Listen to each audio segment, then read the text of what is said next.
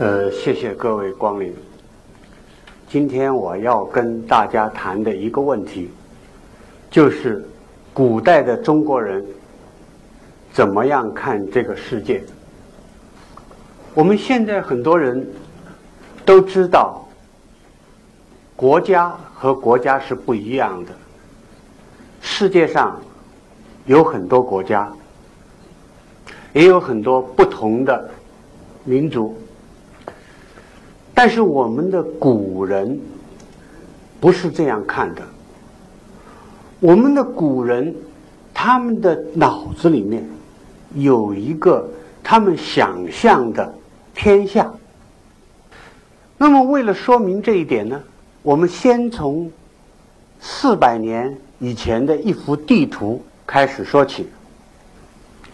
呃，大家看一看这幅地图。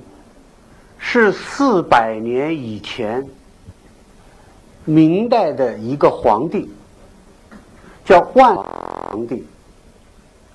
他呢，叫他的这个，叫他的这个太监，画了六幅地图，合成六个屏风。后来呢，这个屏风呢，坏掉了。这六幅地图呢，就重新拼成了这一幅，叫做《坤宇万国全图》。这个《坤宇万国全图》呢，现在呢收藏在南京博物院。那么这幅地图，大家看，和我们现在的世界地图差不多，但是这幅地图呢？是中国人第一次看到，原来世界哦是这个样子，也才知道中国在世界上就是这么小。世界上还有很多很多的国家，世界上还有很多的大海，那么。这件事情是第一次给古代的中国人告诉他们，世界上世界是很大的。可是我们古代的中国人两三千年以来一直不是这样看的，所以我们要回过去。到两三千年、两千五百年以前，来看一看，那个时候，古代的中国人，他们是怎么样看这个世界的？他们头脑里面想象的那个世界是什么样子的？所以我们要首先讲第一个问题，就是天圆与地方。古代中国人想象里面的天下，中国，他们想的那个世界，他们想的那个天下，跟我们现在看到的这幅图完全不一样。在那个时候，他们所看到的天下，他们想象的天下是这样的。第一呢。中国当时的汉族华夏族人认为自己所在的地方呢是世界的中心，也是文明的中心，也是文明的中心。第二呢，大地呢好像一个棋盘，我们这里可能有人会下围棋，就像一个围棋的棋盘一样，或者呢像一个回字形。四边向中心不断的向外，就是由中心向外不断的延伸。第一圈呢是王所在的京城，第二圈呢是华夏或者叫诸夏，第三圈外面的是蛮夷。第三呢，古代的中国人想呢，地理越往外面呢。那个地方呢，就越荒凉。住在那里的民族呢，也就越野蛮，他们的文明等级也很。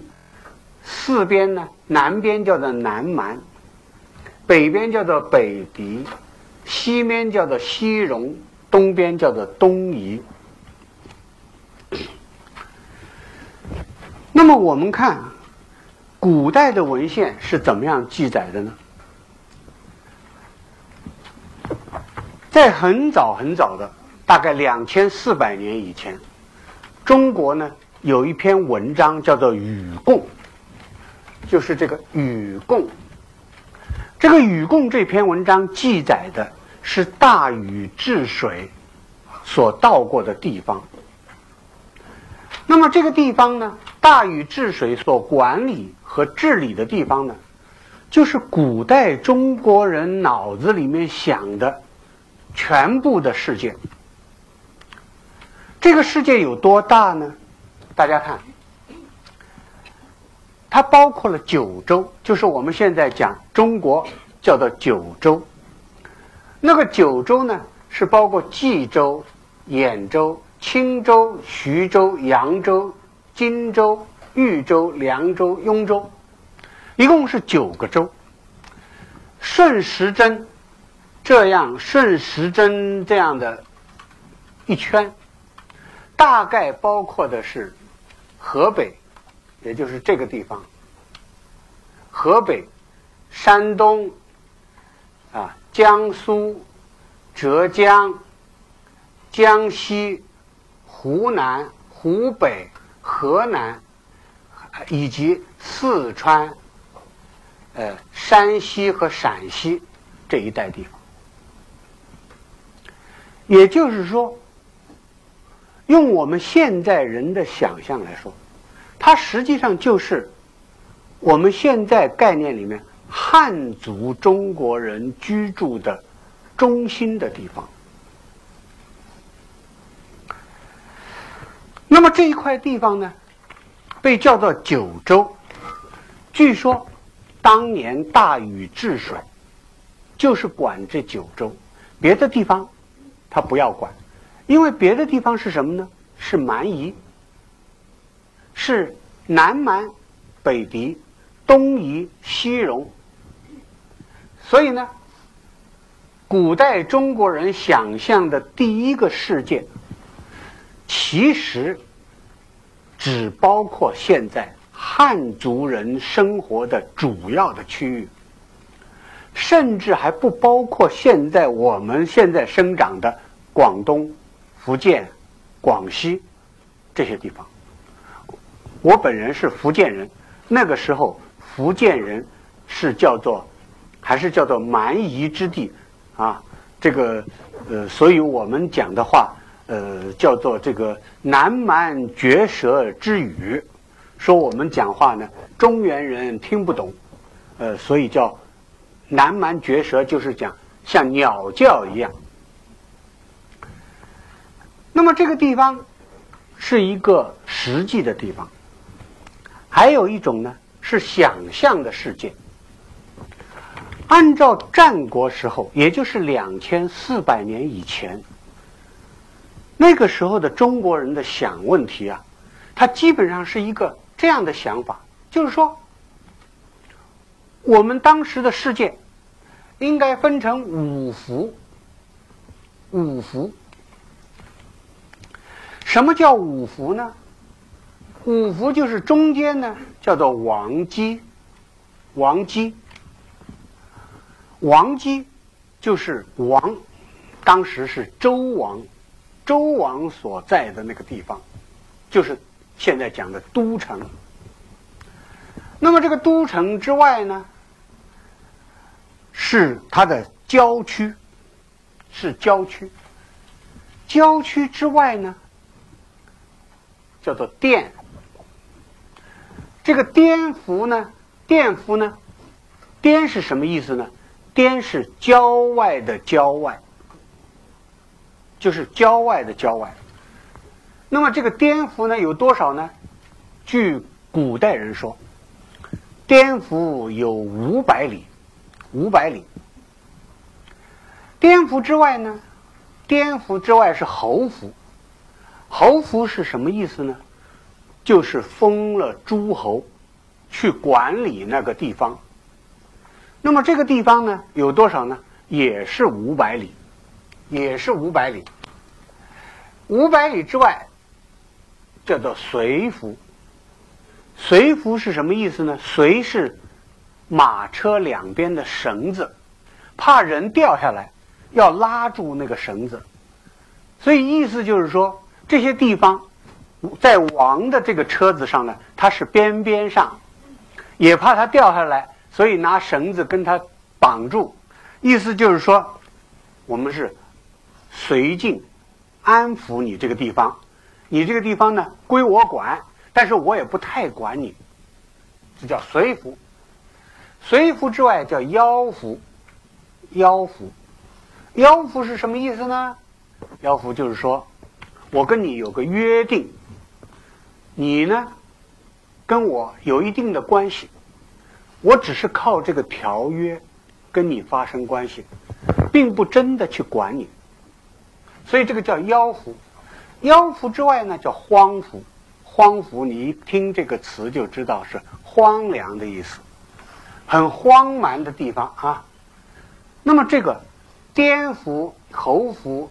随服、邀服、荒服，各两边各五百里。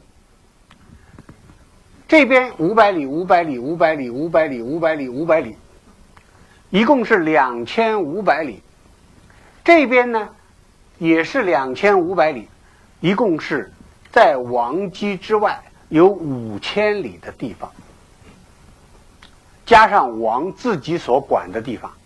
那么就是一个方形的天下，这个天下就是古代人想象说，哦，我们这个天下面就只有这么大，就只有这么大。那么后来呢，他又分了九幅，分成九幅，那地方就更大一点，但是呢，大概的形状还是方的，这么一个天下。如果大家再来看。在战国的时候，可能很多人都知道有一本书叫《山海经》。这个《山海经》这本书啊，实际上也是一个方的、不断的向外扩展的世界。他就想象，嗯，在很远很远的地方，呃，那个人呢，都长得是这个样子，啊，有的呢只有一只手、一只脚，啊，有的呢就是，你看长得很很野蛮的样子啊。有的呢，你看是这个样子，它完全是一个想象的一个世界。除了汉族人之外，认为周边的人是跟野兽一样的，都是蛮夷。这是我们古代人的想象。但是为什么古代人会想象这样的一个世界呢？这个跟我们老祖宗的一个观念有一定的关系。什么观念呢？就是古代的中国人呢，相信天是圆的，地是方的。天像一个像一个帽子，圆的帽子盖在地上；地呢，像一个方的棋盘啊。天像一个斗笠一样覆盖在大地上。天的中心是哪里呢？是北极和北斗星的那个地方。大地呢是方的，就像棋盘一样。中心在哪里呢？中心在洛阳那一带，因为东周的时候，首都就是在洛阳。那么他就认为呢？地是方的，天是圆的，但是呢，也有人问啊，天如果是圆的，如果天比地要小，那它就有四个角盖不到了，怎么办呢？但是如果天比地要大呢，它又有很多地方盖什么呢？也没有地方可盖。但是古代人不管，始终两千多年一直就相信，天就是圆的，地就是方的。我们汉族人生活在天下的中间，所以我们叫中国。我们这个中国呢，哎，比世界比其他的地方的人呢都文雅，都文明，所以我们叫华夏。这个“夏”的意思是什么呢？“夏”的意思就是雅，文雅。所以我们中华民文明呢，就是雅的文明。大家知道，这个看法是不对的。我们并不见得就比别人更文明，这个我们一会儿再说。大家来看这些图，你看，一直到明代人画的天地定位图，还是表现了古代中国人很很长久的一个关于天地的观念。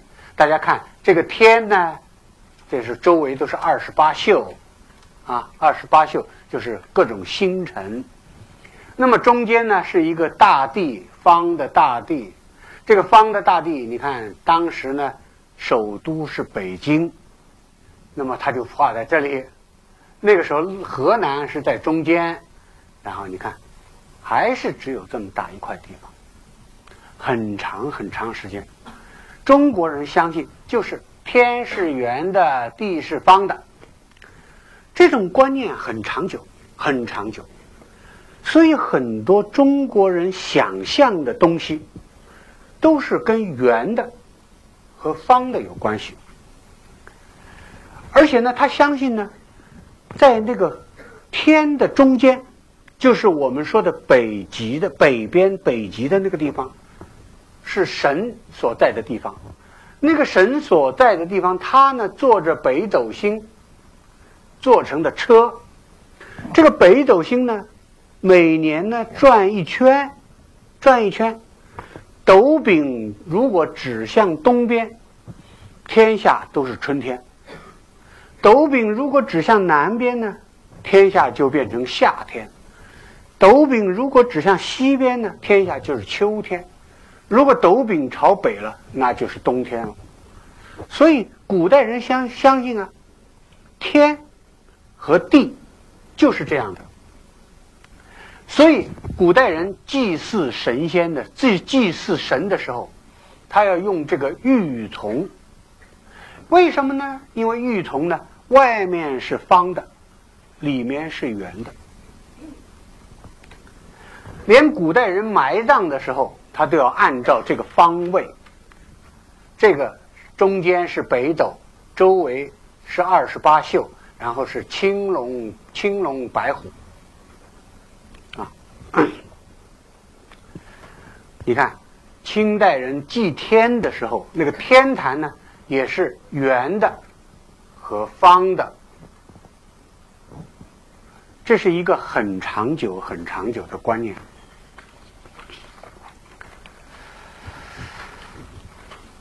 那么，这个想法对不对呢？肯定是不对的。但是，大家要知道，不对的想法。并不一定在历史上没有用。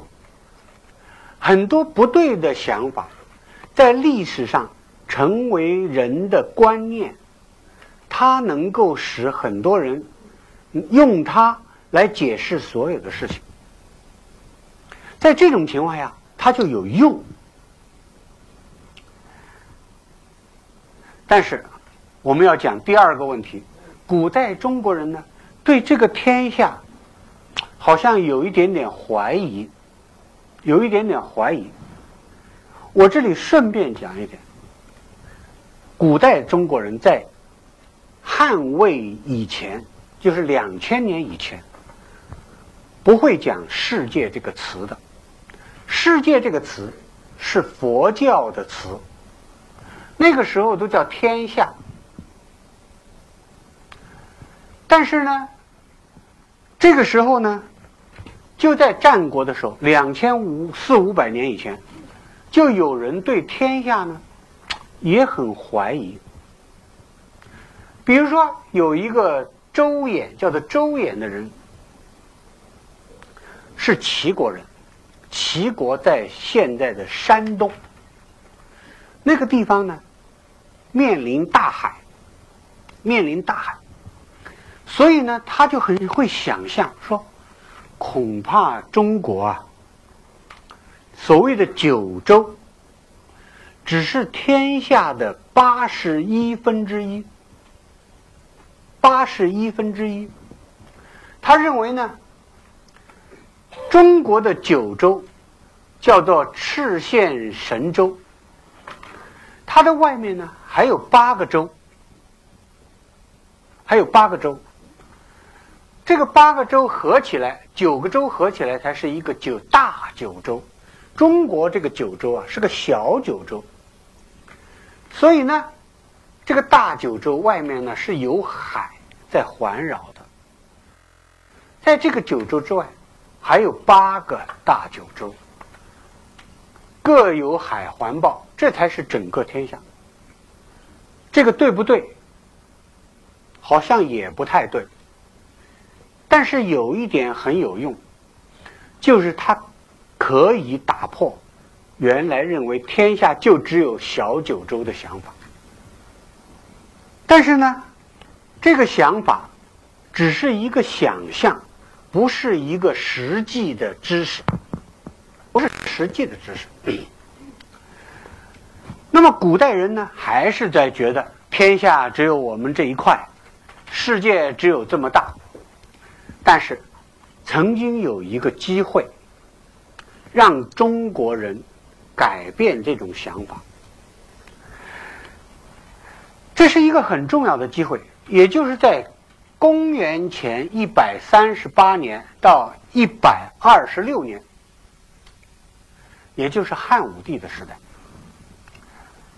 有一个叫做张骞的人，奉命出使西域，他的命运很不好，他总是被西北的少数民族把他抓起来，而且呢，在外面呢生活了十二年，很辛苦。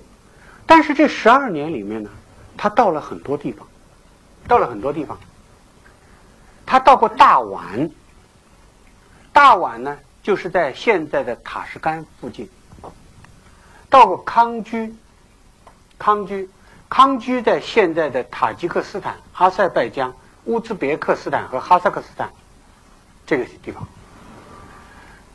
他也到过这个大肉支，大肉支，大肉支呢是现在的帕米尔高原以西，阿富汗境内。他也到过大夏，大夏呢是现在的印度西北和巴基斯坦、克什米尔这一带，而且呢，他还听说过乌孙、朴支、安息、深毒这些地方。这件事情很重要。他在公元一百二十六年的时候，他逃回。中国逃回当时的汉朝的首都，就是现在的西安。他向汉武帝报告说：“外面有这么多的国家，有这么多的民族，有很广阔的地方。这个是他的，这个是丝绸之路。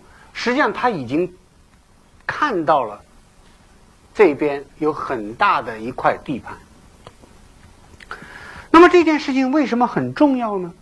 因为第一，他把中国人对于外面世界的知识，从现在所说的东亚，就是日本、朝鲜、中国，扩大，扩大到了整个的几乎整个的现在的亚洲。第二呢，它刺激了中国人向外走的想想法。在张骞之后，中国有很多人开始往外走。在他之前，很少有人往外走。第三呢，这个就使得中国历史的舞台，从原来的汉族人的那一块地方，开始扩展到很大的一个地方。实际上，已经扩展到整个亚洲，甚至到了欧洲的东边。从此以后，应该说，中国的历史就应该放在世界的历史中间了。它不再是单纯的一个中国的史历史。非常可惜的是，我现在也想不明白，为什么在这之后，中国人一提起世界，提起天下来。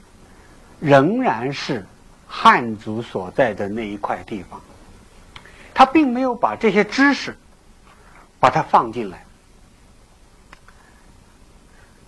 实际上呢，这个时候呢，中国人对外面的知识已经很多很多了。大家看，这是南北朝时期梁元帝画的直贡图，就是说，古代中国对外面的世界其实很有兴趣。啊，从各种文字来看呢，关于异族和异国的记载呢，都已经很多了。实际上，你看这些这些人，这些人其实是哪里人呢？其实这些人呢，就是现在的伊朗人。伊朗人，这是波斯国，波斯国人，就是伊朗人。大家再看。这是新疆克孜尔七十七窟的壁画，牧羊人。这个牧羊人不是汉族人啊，甚至他，我们现在的研究说明，这个人画的这个形象，也不是现在的新疆人。实际上，有可能是更远的人，就是我们说的贵霜王朝的人。贵霜王朝在哪里呢？实际上是在现在的阿富汗。这个是克孜尔壁画的另外一组图，这幅图呢现在在德国，现在这幅壁画已经被德国人用胶布把它粘粘粘粘剥掉了，剥掉了。现在在柏林博物馆，这个画的呢是异族的供养人，这些人。都不是现在的中国人。一直到宋代，大家看，这个是维摩诘经变各国王子，他画的是世界上各个国家的人。也就是说，当时中国人并不是没有各种国家、各个民族的知识。可是奇怪的是，很久很久以来，中国人对于外国的知识很多，但是外对于外国的思想，仍然没有把他们放在眼里，仍然是觉得，嗯，我这个天下，这个世界，主要就是我们汉族人所在的这一块地方，我们的这块地方。基本上就是世界的中央，就是大部分的世界，甚至是整个世界。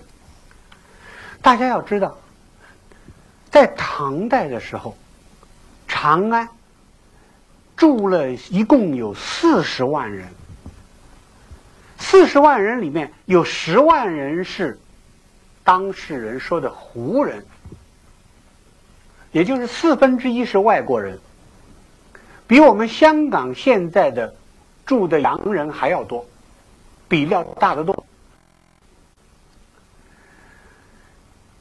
到了元代，大家都知道蒙元帝国，蒙古人建立的这个帝国，实际上已经打到现在的匈牙利了，打到欧洲了。应该说，那个时候中国人关于世界的知识也很丰富了。可是奇怪的是，中国人仍然还是相信原来的那个天下。到了元代的晚年，元代的末年呢，有一个回回人，就是伊斯兰、伊斯兰穆斯林人、穆斯林，叫做扎马鲁丁，扎马鲁丁。他其实已经在现在的北京做了一个地球仪，做了一个地球仪。他告诉中国人说，实际上地球是这样的，而且呢，三分是地，七分是水，没错。而且呢，他这个地球仪是用木头做的，还画了经线和纬线。可是。这些知识并没有改变中国人对于世界的想法，很奇怪。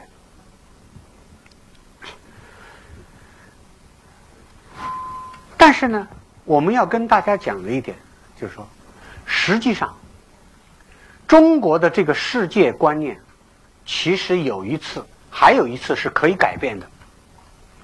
这个改变就是佛教，佛教传入中国。佛教很很有趣。佛教传到中国来以的时候，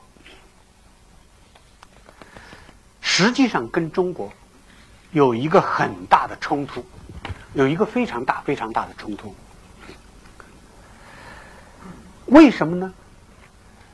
因为佛教有一个很重要的想法，就是说，你们中国。是一个文明，可是我们印度也是一个文明。你们那个文明不一定比我这个文明更高明。当佛教传到中国来的时候，是中国的汉朝，是东汉时期。这个时期呢，中国。虽然很强盛，但是也已经开始混乱了。那么在这个时候呢，佛教传到中国来的时候，佛教的想法有三点，跟中国的想法是格格不入的，是格格不入的。第一点。佛教认为，宗教的力量、宗教的地位是可以跟世俗的皇帝和朝廷的地位可以相提并论的，是对等的。他就说呢，我们出家人不必要拜个皇帝，也不需要拜父母。也不需要拜官员，这一点很厉害。大家要记住，中国的历史跟西方的历史、跟欧洲的历史最大的区别就在这里。西方它的神权就是教皇的权利，跟国王的权利是并立的。所以在欧洲的中世纪，它有一个神权，就是教廷的权利，但是还有一个世俗国王的权利。所以呢，在欧洲它是两个权利。那么佛教到中国来呢，他也想搞两个权利。佛教一个，国皇帝一个，可是对不起，中国的皇帝不理你这一套。你必须拜皇帝，必须拜父母，必须服从我。可是，如果按照佛教的想法呢？佛教可能会改变中国。这是第一点。第二点，他说：“你们说天下的中央在你这里，不对。天下的中央在印度。”天下中央在印度，为什么呢？道理很简单，他说了一个例子，中国人无法反驳。为什么呢？他说：“我在地下立一根杆，立一根竹竿，当太阳到中午的时候，你看一看，这根竹竿没有影子，就说明这个地方在天下天的中，天和天相对的大地的中心。但是在你洛阳，一年只有一小段时间，就是夏至的时候，那个太阳才从这里照过来，你才在大地的中央。可是，在我们印度，一年有很长时间，太阳照下来，我这个竹竿都没有影子，正当中间，它这样照下来是没有影子的，对不对？因为它离赤道近嘛。他说：“日中无影，则在天之中。如果太阳照下来没有这个竹竿没有影子。”那说明这个地方在天天的中央，所以你是中央还是我是中央啊？你不是中国不是中央，印度是中央。这是第二条，第三条，他说，佛教就说呢，哎，你中国这块地方虽然有儒家，但是儒家并不高明，最高的真理。最了不起的圣人是在印度，是我们佛教，是释迦牟尼。那么，如果说我们假如说中国接受了佛教，整个的中国历史就就要重写了，整个中国的历史可能就不是现在这个样子。可是。中国并没有接受佛教，而是改造了佛教。所以呢，佛教所带来的这个世界观，这个世界观，它曾经给中国一个机会，改变自己对世界的看法，但是中国没有接受。大家来看。在中国人画的地图里面，凡是世界都是以中国为中心的，中国占了很大的地盘。你看，这个是叫华夷图。所谓华夷图呢，就是又有中国，又有周边的国家嘛。但是呢，这个只是长城以内，包括现在的海南岛这一块地方，啊。这个叫做这个叫做雨地图，这是公元一千一百年一百多一一千一百多到一千二百多年这个画的这个。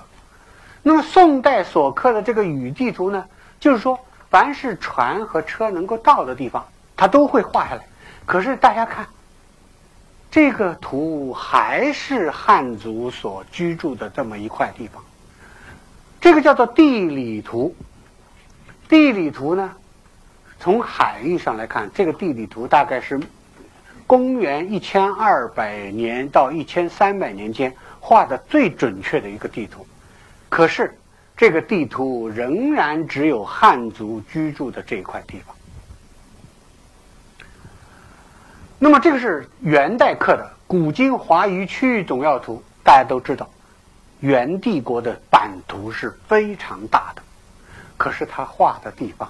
仍然只有这一块，只不过在这里加上了现在的新疆到中亚的这一块地方。可是呢，是不是真的？当时的中国人并不知道这么一些外面的地方呢？不是的，这幅图是最近发现的一个地图。这个地图呢？是明代初年叫做《混一江里历代国都之图》。这个图很有趣，大家要注意看这个图啊。这个图的这一边，实际上是非洲。实际上，在这个地方已经有地中海。这个地方呢，这个地方是印度啊，这个是印度。这个上面已经包括伊朗、塔什干。包括阿塞拜疆，包括阿富汗、巴基斯坦，现在的这地方都有。也就是说，实际上，古代中国人到了明代的时候，他的实际的知识已经很多很多了，可是脑子里面那个思想，他就是不接受，他就是认为中国这块地方就是全世界。你说这个矛盾是很大的，可是佛教的世界观和中国古代的世界观是不一样的。大家要知道，在佛教的世界观里面，世界并不是围绕着中国的这一块。在佛教看来呢，世界呢是围绕在须弥山的四周的。这个须弥山的四周呢，一共有四大部洲。中国呢所在只是南瞻部洲，其他还有三个洲。那么四大洲各有两个中洲和五百个小洲，四大洲和八个中洲里面都住的有人，而中国只是南瞻部洲的一个小小的区域。所以，如果中国接受佛教的说法，中国人会把中国看得比较小一点，而会把世界看得比较大一点。如果接受佛教的说法，像朝鲜，很早在十八世纪，就是清代的时候，朝鲜人就接受，朝鲜人就把佛教的南瞻部洲跟欧洲人所画的地图呢合成一个，又有佛教的观念，又有欧洲人的观念啊，这就把这个地图呢画成了南瞻部洲，而这个南瞻部洲呢。包括了现在的亚洲、非洲和欧洲，就是整个东东北半球，东半球的北半部。那么这个更早，这个是在中国的宋代。如果接受佛教的说法，佛教告诉中国人，世界并不是只有你一个中心，有三个中心。这三个中心呢？这个叫做东正旦图，这就是我们说的中国。这个中国，在古代中国人看来就是全部的世界，但是佛教告诉你，这边还有一个地方，这个地方呢是现在的中亚这一带，这一带呢有很多国家，很多很多国家啊。那么这一带呢，这个呢是印度。叫西土五印之土，这个是五印度。所以，如果中国人接受佛教，那么中国人可能会接受一个新的想法。这个新的想法是什么呢？就是世界非常大，世界不只是中国一个中心。可是呢，我一再的讲。中国人也是很顽固的，中国人始终不接受这样的一个世界图像，始终沿袭着在战国以来的那个想象，认为中国在天下的中央，中国是世界上最大的一块地方，周边的世界、周边的民族都是很小的。不足挂齿，而且他们的文明很差，等级很低下，他们都是蛮夷，他们都是我们现在所说的应该向我们朝贡的四夷。这个想象非常的顽固，一直到刚才我们说的四百年以前。西洋人到中国来，开始带给中国人一幅新的地图，中国人才开始慢慢的醒过来，睁开眼睛来看这个真正的世界。